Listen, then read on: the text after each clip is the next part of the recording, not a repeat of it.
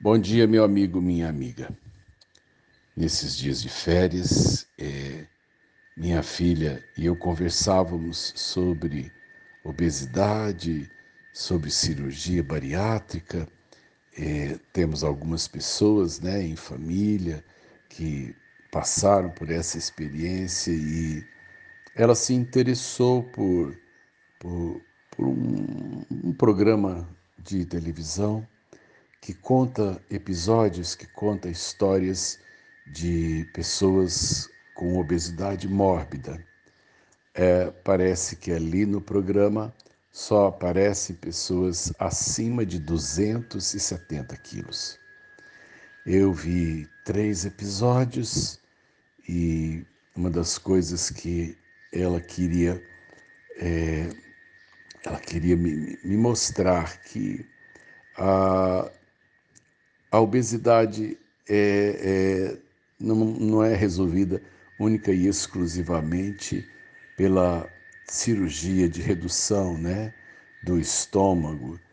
É, precisa haver uma mudança é, na forma de encarar a vida, o alimento, e porque a relação do alimento com a, a, a vida do obeso é uma relação doentia. Os programas, eu vi três com ela.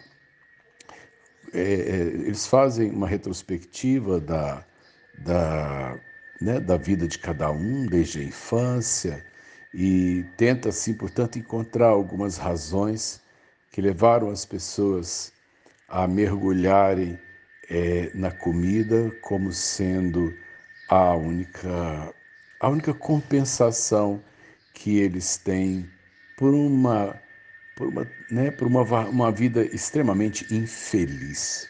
Né?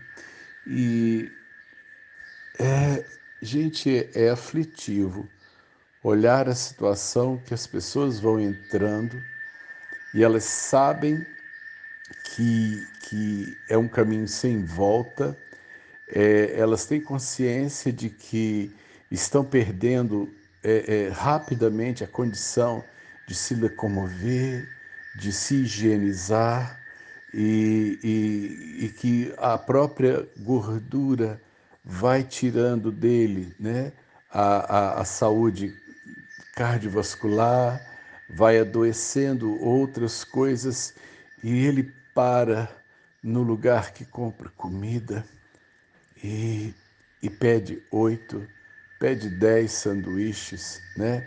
E, e, e dali a uma hora e meia ele tem que comer a mesma quantidade novamente. É, é, é uma coisa letal, é algo, é algo deprimente e assustador. E é, eu, eu, acho que o último do, do, dos três programas que eu vi, a moça é, tinha 20 e quatro anos.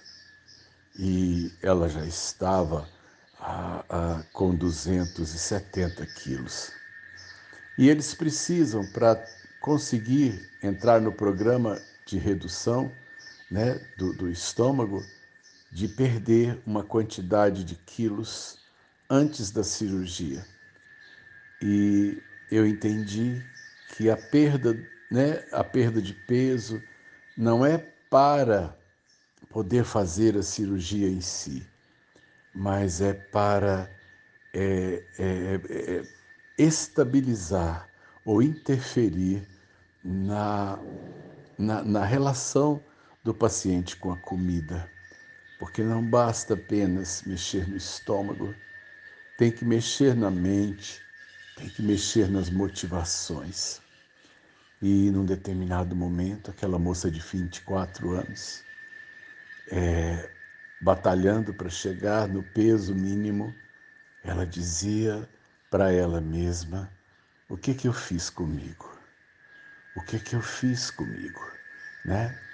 E eu quero crer que ela conseguiu uh, reduzir o, o, o peso e depois ela teria uma longa batalha para tirar pele, para readaptar-se né, a uma série de coisas. E nessa manhã é, eu pensei sobre aquilo que eu domino ou aquilo que tem domínio sobre mim. É, aquilo que eu não conseguir dominar, isso me dominará. Não importa qual seja o impulso, a carne nossa é escrava das sensações, a nossa carne, se não for controlada, ela nos matará. Né? Comer é benção, mas ser controlado pelo, pela comida é morte. Deus precisa ser aquele que conduz e controla todas as nossas áreas para que a gente não se perca, para que a gente não se destrua. Essa manhã, deixa Deus cuidar de tudo, de todos os desejos, de todas as intenções, de todos os propósitos. Ele sabe o que fazer conosco. Sérgio de Oliveira Campos, pastor da Igreja Metodista, Goiânia Leste, Graça e Paz.